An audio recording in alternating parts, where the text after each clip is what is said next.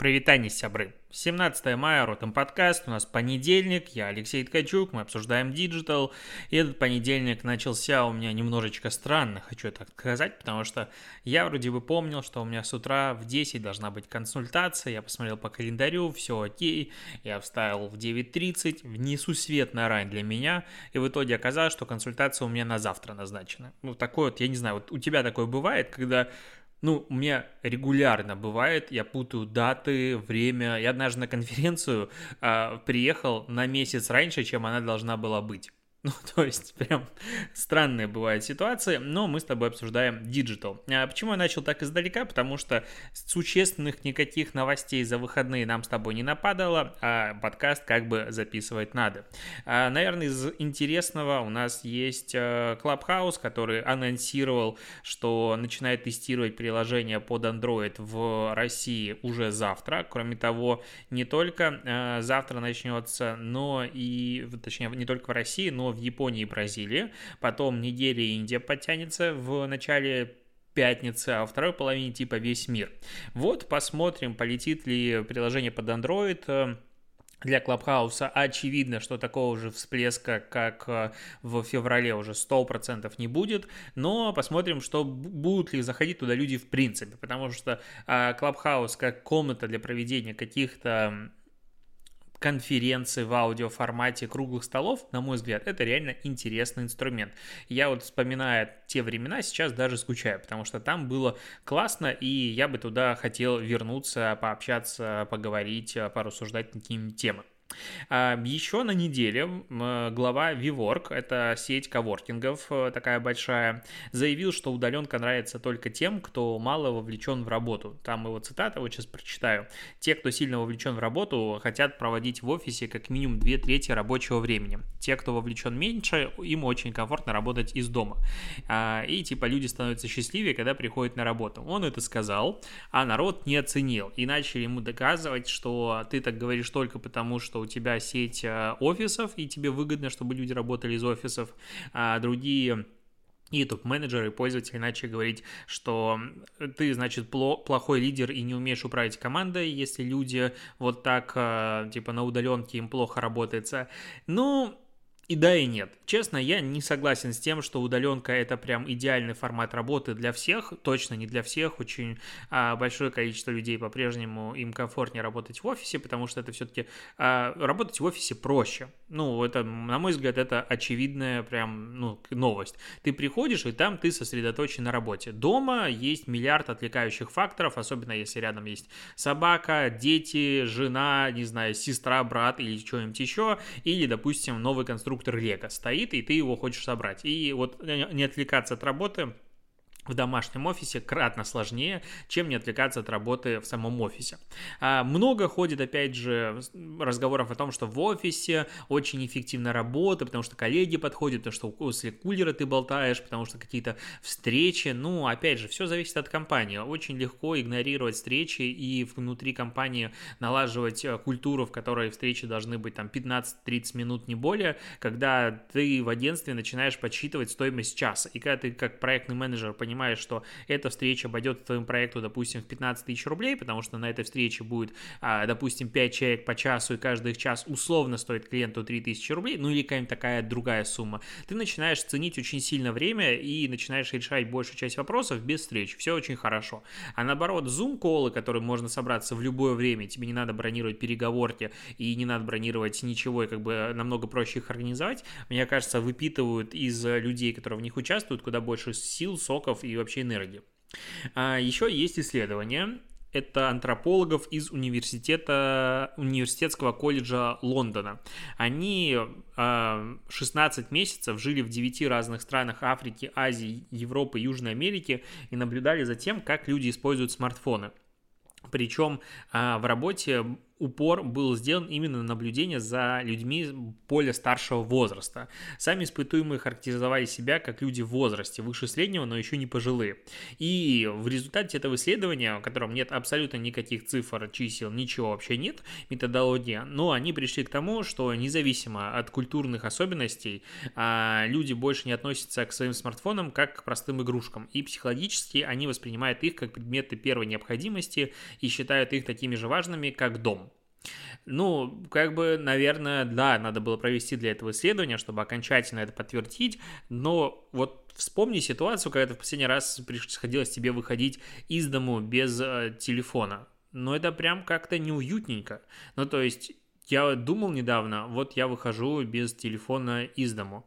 Такси я вызвать не могу, Оплатить ничего я не могу, ну потому что все карты в телефоне, добраться куда-нибудь не могу, связаться ни с кем я не могу, я полностью отрезан от всего мира, ну потому что диджитал, э, интернет это огромнейшая часть э, существования каждого из нас, и нельзя, опять же, я считаю, что вот мы все digital native, то есть люди, которые не выходят в сеть, мы там живем, мы там параллельно живем, мы там и тут, это как единый мир, это часть мира, поэтому остаться без смартфона, остаться без огромной части привычных привычного существования сегодня. И, конечно же, паника от этого возникает, и, ну да, смартфон также важен, как и дом, ну это очевидно. Плюс там же, мягко говоря, у многих из нас есть много всяких, ну не то что секретиков, но информации, которую не хотелось бы никому, чтобы никогда видел. Поэтому, да, э, смартфон это охренеть какая важная штука, и делиться им или терять его прям не очень хочется.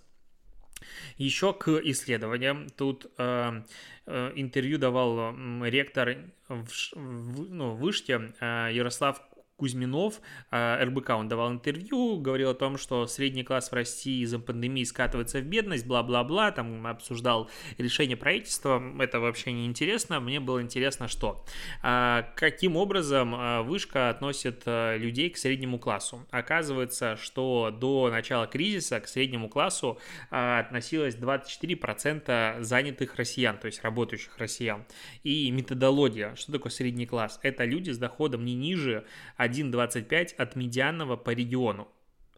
А, и вот что-то мне кажется, это определение очень странное. Ну, потому что я недавно видел инфографику медианного дохода а, в разных регионах России, и он колеблется в районе там 20-30 тысяч в среднем. А, и вот, э, допустим, если мы 20-30 тысячам добавляем четверть, и это получается даже каких-нибудь 40 тысяч рублей, то это вообще ни разу не средний класс ну, как бы для меня средний класс – это возможность путешествовать, типа два раза в год без напряга, без кредитов и без откладывать на это деньги. Это стройка своей недвижимости, либо уже иметь ее в собственности и какой-то свежий автомобиль. Ну, то есть это такие вот материальные, очень понятные ценности для каждой страны мира. И вот когда у тебя есть а, свой транспорт, адекватный, свежий, а, когда у тебя есть своя недвижимость, когда ты можешь покупать себе, ну, когда у тебя не уходит типа половина дохода на еду, а там на уходит а, на еду там меньше, наверное, процентов 20, а то и меньше, я бы вот так вообще считал, что такое средний класс, тогда все понятно, потому что ну, у нас, помнишь же, было знаменитое заявление о том, что средний класс это 18 тысяч рублей, и слышать такое странно, потому что средний класс в Америке это очень обеспеченные люди, которые живут по кайфу, и главное, чем он отличается от других, тем, что этот средний класс может выбирать. Ну, то есть ты не покупаешь услугу, продукт, что угодно по принципу самое дешевое, по принципу то, что тебе больше нравится, по разным критериям. То есть ты выбираешь. И средний класс, по сути, двигает экономику вперед, ну, потому что как только ты можешь выбирать, ты будешь брать услуги и товары более лучшего качества, которые предлагают больше сервиса и все остальное. Соответственно, под тебя это все дело развивается. Когда ты не можешь выбирать, ты берешь самое дешевое. Соответственно, средний класс, он как бы двигает э, сферу услуг, э, сферу, не знаю, торговли, все вперед. И когда его нет, всем хреново. И вот странно, ну, конечно, методология может быть разная, и, возможно, такое есть тоже обоснование, почему 1,25 от медианного это средний класс, но что-то, мне кажется, такая методология особо для России не актуальна, потому что реально медианная зарплата достаточно низкие будут по регионам. А, есть еще исследования компании Hayes и сервиса Хабр Карьера. А, короче, согласно ему, до 90% трудоустроенных россиян сообщили, что им приходится работать сверхурочно. У трети такая сверхурочная а, работа отнимает от 3 до 5 часов в неделю. 27 респондентов сказали, что от 6 до 10 часов в неделю. 1-2 часа в неделю такая сверхурочная работа примерно у 14%, а еще у 25% больше больше, чем 10-15 часов э, сверхурочка в неделю. А при этом Большинство участников исследования ну, ответили, что они довольны своим местом работы и работодателем, 17% а удовлетворены, 30% э, оценивают удовлетворенность на 4 из 5, и еще треть э, называет удовлетворенность удовлетворительной. А низкая мотивация удовлетворенности у 18% э, россиян. Здесь приняли участие 4385 профессионалов и 545 работодателей по всей России. Ну, что сказать. Я не люблю сверхурочную работу, честно скажу. Ну, то есть, одно дело, когда ты работаешь над своим проектом, вот именно над своим. Там сверхурочная работа – это то, э, что должно быть просто, по сути, must-have. То есть, это твой стартап, это твой бизнес, что угодно.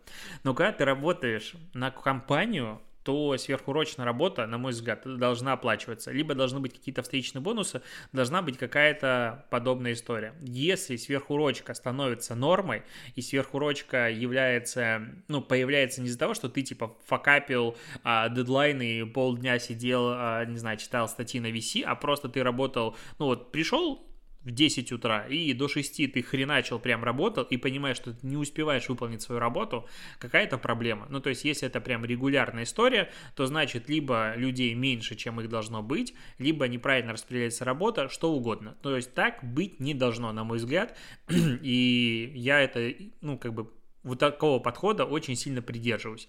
И ненавижу, когда люди рядом со мной, э, которые работают, допустим, в моем отделе или как-то еще, они перерабатывают бесплатно. При этом очень многие работодатели относятся к этому нормально. И вот это меня, честно говоря, бесит.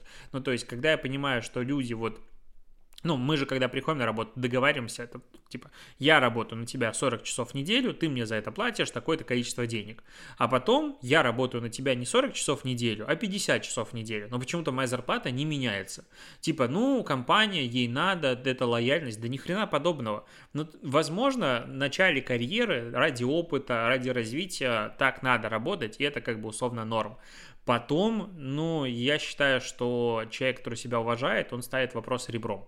И идет к руководству и говорит, ребята, так-то и так-то, я не успеваю выполнять свою работу, давайте разбираться, давайте что-то делать, давайте придумать вариант. И если тебе говорят, ну, значит, ты медленно работаешь и что-то еще, а ты понимаешь, что работаешь все хорошо, я бы менял работу, честно. Ну, потому что, блин, наша жизнь не состоит только из работы, и вот мы на выходных записали новый эпизод по усадкового подкаста. А, я думаю, выйдет он только через неделю, потому что я его просто физически не могу выгрузить. Тут очень плохой у меня здесь интернет на отдачу. А, про хобби хобби для маркетолога. Я рассказывал о том, что я себе нашел неожиданно два хобби, давно об этом мечтал, и как изменилась моя жизнь после этого. Короче, полирить не буду, но все клево. А, про это мы поговорим.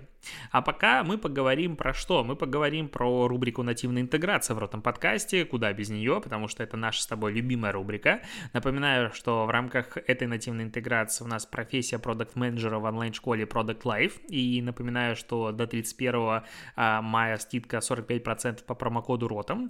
И о чем вообще курс, в чем его фишка, так, почему я его так хвалю? Потому что программа практика ориентированная, и у тебя на выходе будет 12 реальных кейсов в портфолио, то есть каждый модуль отрабатывается на реальном проекте от э, заказчика, то есть от стартапа. Его оценивают заказчики вот буквально как ну, нормальные, адекватные заказчики, то есть это не тестовые брифы, ничего подобного, ты работаешь на реальном проекте и с поддержкой ментора. Плюс лекции, домашние задания, задания, которые, понятное дело, тебе дают теорию, но они, по сути, не дают тебе навык. То есть есть э, в эм, в педагогике так называемая зуна, то есть знания, умения, навыки. И навыки появляются в момент практики. И вот без практики ты ничего не выучишь. Здесь ее хватает. Кроме того, есть еще сверху карьерный центр, который тебе дает карьерные консультации, упаковывает твой опыт, резюме, помогает э, наставничеством опытных э, продуктов. Есть э, дополнительно комьюнити профессионалов, где есть нетворкинг, и люди общаются между собой, обсуждают свои какие-то кейсы, делятся опытом, ну и помогают с реальными кейсами. А, и у тебя все время есть опытный продукт, который помогает прям в обучении, учит решать задания и показывает, каким образом, ну, куда можно развиваться дальше в ближайшие там 10-15 лет, то есть огромный а, такой карьерный трек. И вот это вот все суммарно а, позволяет тебе выйти на рынок по итогу, ну, джуниором, по сути, то есть ты выходишь не просто с каким-то на базовым набором знаний, а джуниором, продукт-менеджером, и это помогает тебе искать работу. Ну, и, соответственно, ребята с курса тебе помогают искать работу. Соответственно, по ссылке в описании вся информация, переходи, смотри, и и 45% скидка по промокоду ROTAM до конца мая есть, это напоминаю. А я хочу поговорить про торговый центр сейчас с тобой, потому что Опять же, не знаю, как ты, но у меня за последний год появилась привычка шататься по торговым центрам. То есть, если раньше, ну, торговые центры воспринимал такое, как неизбежное зло, ну, типа, приехать, скупиться и уехать, то пока вот была пандемия карантина, для меня торговые центры стали единственным, наверное, развлечением. Ну, типа, что делать? Ну, поехали в галерею съездим или в Мегу пошатаемся, возьмем там кофе, походим, зайдем в какой-нибудь рестор, пускаю слюни на какие-нибудь новые маки, пойму, что мне ничего не надо покупать, от этого сгрустну еще больше и пойду в Лего э, тратить деньги. Такой обычный пользовательский путь. Но, а, короче, россияне начали, типа, возвращаться, согласно статистике шопинг индекс в России, а, в последнее время начали обратно возвращаться в торговые центры, именно шататься, и в майские праздники этот показатель шатания по торговым центрам был всего лишь на 7,4% ниже аналогичных а, показателей 2019 года, когда все было как бы в норме. При этом 19-20 5 апреля этот показатель был ниже на 17,3%. Возможно, это связано там с плохой погодой, с чем-то еще, но э, в деньги это не конвертируется так хорошо, как раньше.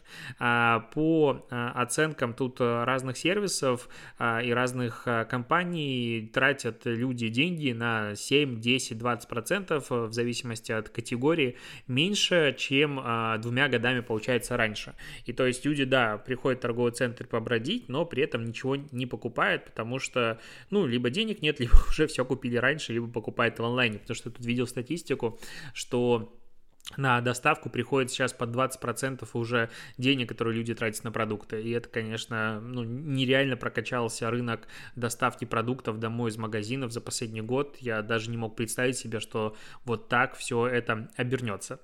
А Apple тут открывает свой фирменный магазин в Риме, первый фирменный магазин в Риме, и изменяет логотип под него.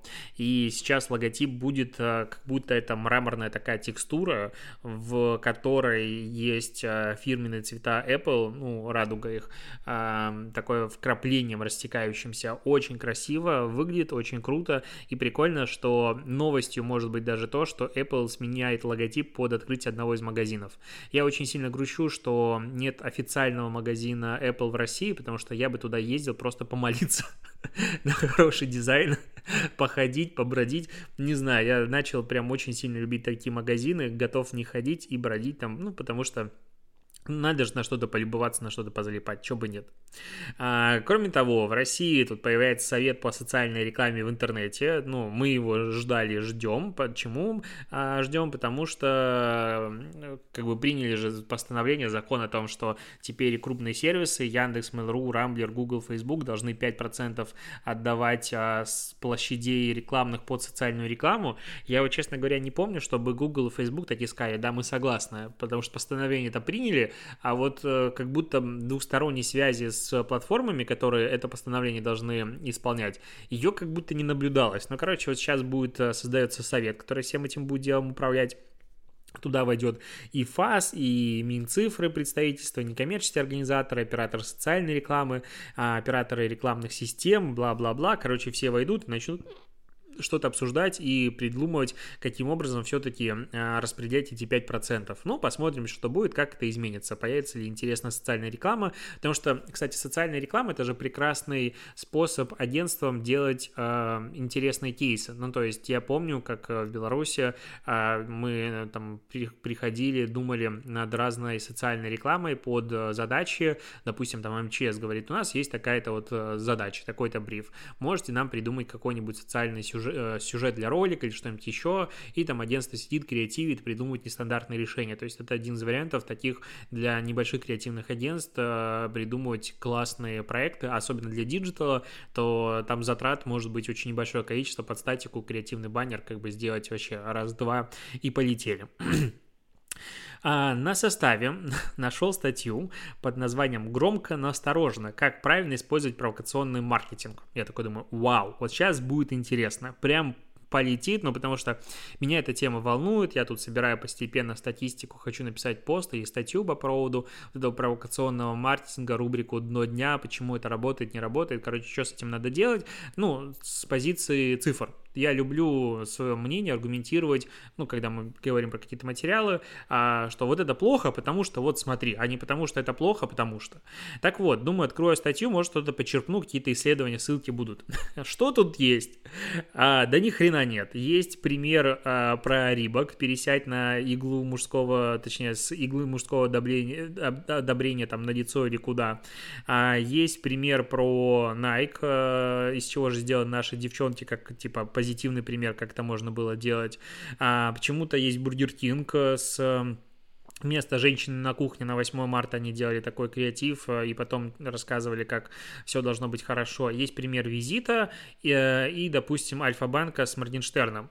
И никаких, по сути, выводов. То есть, смотрите, вот, когда ты делаешь так, это может быть плохо. Вот много упоминаний было. Эти много упоминаний, не конвертировались и не конвертировались. И все чисто субъективно. Я такой читаю эту статью и думаю, блин, а зачем ее выпускать? Ну, то есть, мне всегда так грустно читать такие материалы на профильных СМИ, потому что такое ощущение, что человек, который ее писал, ну, понятно, он хотел написать статью, но должен же быть редактор, который должен быть более грамотен в вопросах материала материалов. То есть любой материал, он должен к чему-то тебя приводить. Должна быть какая-то образовательная в нем идея. То есть человек находился, ну то есть как написать хорошую статью, пост, что угодно. Вот человек находится в состоянии А, у нее есть такая-то проблема, которую ты хочешь этим материалом решить. И вот ты пишешь материал, и по итогу этого материала человек, допустим, проблему решает или понимает, куда им двигаться, ну, что-то должно у него измениться. Когда ты просто говоришь, вот есть типа примеры плохого маркетинга, и это плохо, потому что, наверное, плохо, и люди обсуждали непонятно что, и ты не даешь никаких, по сути, выводов, ничего, итогов не даешь, э, ну, а какой в этом смысл? Ну, то есть, вот я читаю, а компаниям необходимо следовать главным принципам. Делать то, что соответствует имиджу компании, знать, как целевая, целевая аудитория может отреагировать на провокацию, всегда иметь заготовленные стратегии действий в случае положительного исхода событий и в случае кризисной ситуации. Ну, просто советы, которые без этой статьи никто вообще в мире не понимал. И вот такие материалы меня они просто всегда триггерят, и я их люблю обсуждать, а, ну, потому что, блин, ну, что-то как будто не туда мы все это дело сворачиваем. Что еще мне есть тебе а, обсудить? Так, а, сейчас открываю. Apple Music тут... А, какое-то анонсируют что-то непонятно что. Короче, появился тизер, что музыка никогда не будет прежней, и 15-секундный красивый ролик появляется. Возможно, обсуждают о том, что 18 э, мая Hi-Fi звук э, появится в Apple музыке. Я, кстати, честно, ну, не тот человек, который прям чувствует сильно большую разницу в качестве звука. Мне стриминга хватает вообще без проблем за глаза, но вот так. В любом случае, вроде бы как, э, нас в коде сайта Apple Music нашли упоминания разных форматов э, как бы музыки, и теперь, э, может быть, мы сможем тратить намного больше трафика на прослушивание музыки в Apple музыке. Вот так я завернул. Ну и буду подкаст заканчивать, потому что реально обсудить больше тебе рассказать нечего. Надеюсь, сегодня появится много классных новостей. Тебе желаю хорошего дня, хорошей недели. И, ну, короче, пока, услышимся завтра.